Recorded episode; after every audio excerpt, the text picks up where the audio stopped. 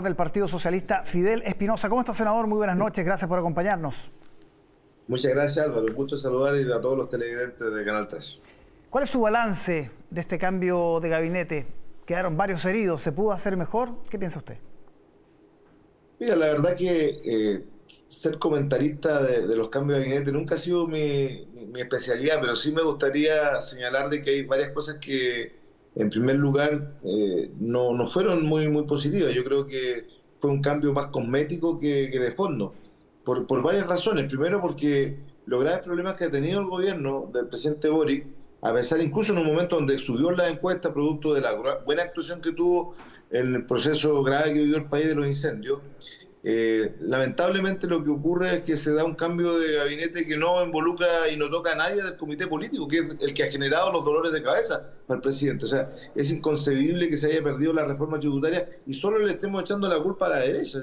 Si todo el país sabe que la derecha siempre va a proteger a, los súper ricos, nunca le, van a gustar las reformas tributarias a la derecha, por lo tanto yo considero que tener cero autocrítica por parte de la ministra Vallejo, de la ministra Uriarte, de no reconocer que se cometieron errores de origen en, la derrota que se, que, se, que se produjo ese día al no tener los votos, es no entender absolutamente nada. Entonces yo creo que desde ese punto de vista eh, no fue un, cambio de, gabinete que le vaya a cambiar el rumbo al gobierno en absoluto. Y además sacaron, entre otros, a uno de los ministros que nosotros veíamos como parlamentarios, que era de los mejores ministros, como el de Obras Públicas, que estaba en terreno, era dialogante, no tenía nada de soberbia como otros ministros que existen hoy día en el gobierno. Entonces, por lo tanto, ese cambio tampoco nos gustó porque teníamos muchos proyectos en nuestras regiones y él era un, ministro de obras públicas en terreno que estaba en la región apoyando la descentralización que ha pregonado el gobierno del presidente Boris.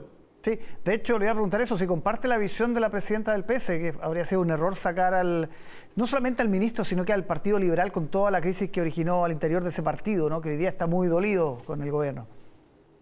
Bueno, el Partido Liberal ha, sido tremendamente leal con el gobierno del presidente Boris, entonces por lo tanto haber sacado a ese ministro en particular, habiendo otras piezas que pudiesen haberse movido en diferentes carteras, yo considero que fue de verdad negativo, más allá de que haya sido el Partido Liberal o de otro, era un ministro que hacía la pega, lo hacía bien, era, repito, dialogante, trabajador de terreno, que son las características que tienen que tener ojalá todos los ministros. Ese cambio a mí en lo personal no me gustó eh, en lo absoluto porque en definitiva igual retrasa nuestro trabajo que estamos desarrollando en las regiones con nuestros alcaldes eh, y alcaldesas que, tenían compromisos que ojalá la nueva ministra, que le deseamos suerte sin duda, eh, en su ejercicio de su cargo, cumpla, porque en definitiva, o, más que cumpla, mantenga sus compromisos que, el ministro de Obras Públicas tenía con los alcaldes y alcaldesas de todo el país, porque eso va en la línea, obviamente, también de los desafíos que tenemos como, como gobierno. pero repito, eh, no hay ninguna otra parte del mundo, creo yo, en un gobierno que teniendo un problema tan grave como el que vivimos en la semana, que fue la caída de la reforma tributaria, la más importante o de los más importantes proyectos y bastiones del gobierno, se cae por tres votos y nadie del comité político sufre efectos de ningún tipo. Y yo ahí quiero hacer un, llamado a lo siguiente, a que al presidente, con el mayor de los respetos, no se le va a caer el apellido presidente porque usted llama a un parlamentario para arreglar un problema político. Lo hacía Ricardo Lago, lo hacía nuestra presidenta Bachelet. Eh, muchas veces nos llamaban los parlamentarios cuando había un problema para aprobar una ley que estaba muy ajustada. Aquí el gobierno, ¿no es cierto?, que actúa con mucha soberbia en estos temas, parece que es, bajar un escalafón y va a conversar con sus parlamentarios. Le pasó con el fiscal nacional en dos oportunidades, pero ahí no afectaron a la gente. Aquí se afecta a la gente, porque sin reforma tributaria no tenemos mejora de la PGU, no tenemos más viviendas sociales, no podemos mejorar la seguridad pública del país, etcétera. Sí, senador, a propósito, la comparación que se hace es con el PPD también, ¿no? Respecto a un partido que elige ir en listas distintas, separadas, pese a lo que quería el propio presidente, pero que se ve mucho mejor representado en este nuevo gabinete, más robusto incluso. No se premia la lealtad, decía en el Partido Liberal. Mira, yo creo que yo en eso, en eso discrepo de la gente del Partido Liberal en eso de las lealtades o no, pero las lealtades se miden con los votos. A mí muchas veces me han tratado de he sido desleal con el gobierno y vean mis votaciones. 99% de mis votos han sido a favor de los proyectos que ha presentado el presidente. Los desleales han sido otros, de su propio gobierno que incluso han votado en contra de los estados de excepción. Yo creo que la lealtad no se mide por ir en una lista u otra. Yo le tengo mucho respeto al PPD. Lo que hizo el PPD en su momento cuando tomó la decisión de, de una u otra manera de ir en una lista independiente, separada, en este proceso constituyente que es tan importante para Chile, es una decisión que dignifica su labor como partido. Es un partido que dice, ¿sabe qué? Aquí nos han ninguneado, aquí nos han tratado de superioridad moral. ¿Cómo podemos ir en la misma lista? Yo estoy todavía sentido con mi propio partido porque creo que cometí un error de, no, de habernos separado del PPD, de los radicales, que conformamos el ala fuerte, ¿no es cierto?, el socialismo democrático dentro de este gobierno. A propósito de la reforma tributaria, ya usted ha planteado algunas cosas, pero ¿qué pasó? ¿El gobierno no hizo bien la pega? ¿De quién es la culpa? ¿Las expresa en este caso? A ver, le voy a dar solo un ejemplo. Disculpe que lo personifique, pero quiero solo demostrar con este ejemplo que un presidente, cuando tiene problemas, tiene que involucrarse directamente. Y no se le va a caer el apellido, repito, porque lo haga. El año 2007, la reforma más importante de Michelle Bachelet era su reforma, ¿no cierto?, a las pensiones. Eh, le faltaban votos, le faltaba un voto.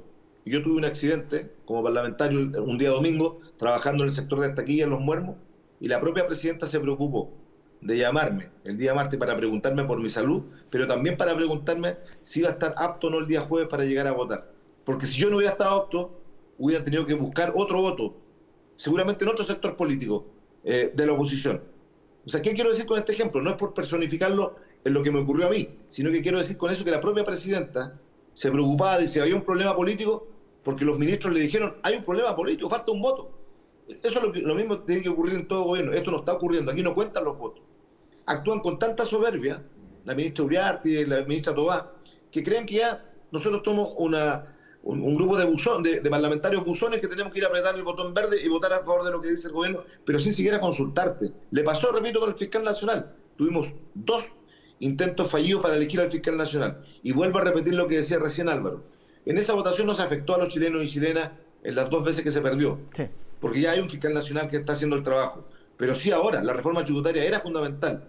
Ellos también, es inconcebible que tres parlamentarias, estando en el Congreso, tres parlamentarias mujeres, estando en el Congreso, cuando la reforma tributaria a quienes más favorece a las mujeres chilenas, no hayan votado, se hayan ido de la sala porque tenían un problema con un ministro. Eso no, no puede ocurrir. A nosotros se nos paga para ir para trabajar por la gente, para estar en el Congreso, para ir a votar. Ese es el trabajo que tenemos que desarrollar los parlamentarios, tanto en el Senado como en la Cámara de Diputados. Y ese error tampoco, tampoco lo, pudo, lo supo predecir el gobierno. ¿Cómo, ¿Cómo las ministras no iban a saber de que tenían este impasse y hubieran logrado que el propio presidente incluso hubiera llamado a las parlamentarias para decirle que esa acción iba a significar la caída de la reforma tributaria, que hoy día está cuesta arriba, porque reingresarla por el Senado significa tener dos tercios. Tú lo sabes, Álvaro, que, que no, es mayoría simple, son dos tercios que se requiere, es decir, ocho votos más que no tenemos. A propósito de eso, ¿qué debe hacer el gobierno ahora? Eh, se habla de un proyecto nuevo, intentar una negociación. En el Senado sabemos que necesitan dos tercios que no los tiene por ningún lado. ¿Qué debería hacer el gobierno?